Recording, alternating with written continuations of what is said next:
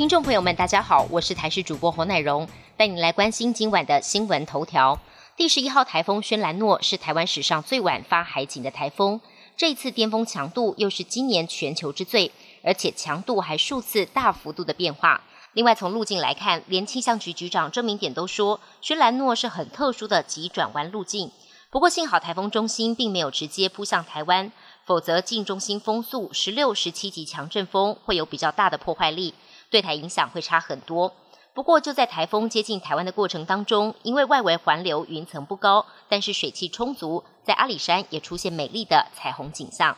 受到台风外围环流影响，台中雨下个不停。工业区金科向上路段传出淹水，机车道成了水池，水淹到成人的小腿肚深，机车只能跟汽车争道，险象环生。工程人员到场发现是排水孔被树枝树叶堵住，赶紧排除。另外，苗栗市台六线国华路国立苗商后方地下道上午九点多出现了淹水的情况，有小客车想冒险通过，结果抛锚，还要警察帮忙把车移走。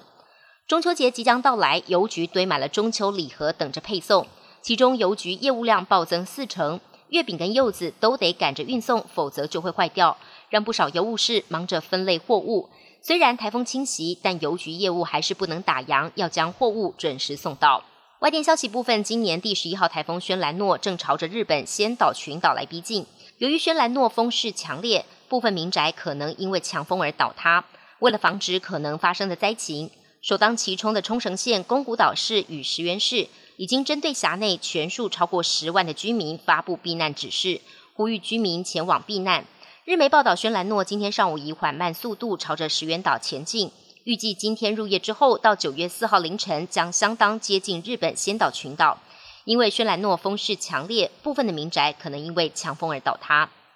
在美国网球公开赛挺进第三轮的美国传奇球星小威廉斯。二号跟对手世界排名四十六的澳洲女将汤姆伊诺维奇鏖战超过三个小时，小威最后不敌对手输球，小威的美网惊奇之旅画下句点。尽管外界都认为小威二十七年的网球生涯就在这场比赛画下句点，但小威语带保留的说：“世事难料，留给外界无限想象空间。”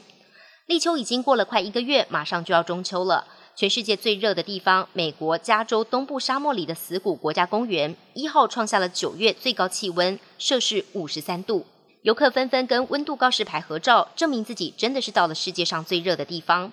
国家公园里的标示警告游客，上午十点之后不要在公园里面步行，因为极端干热的天气，一出汗就会蒸发，衣服都不会湿，人很容易忽略自己已经过热或脱水而酿成死亡。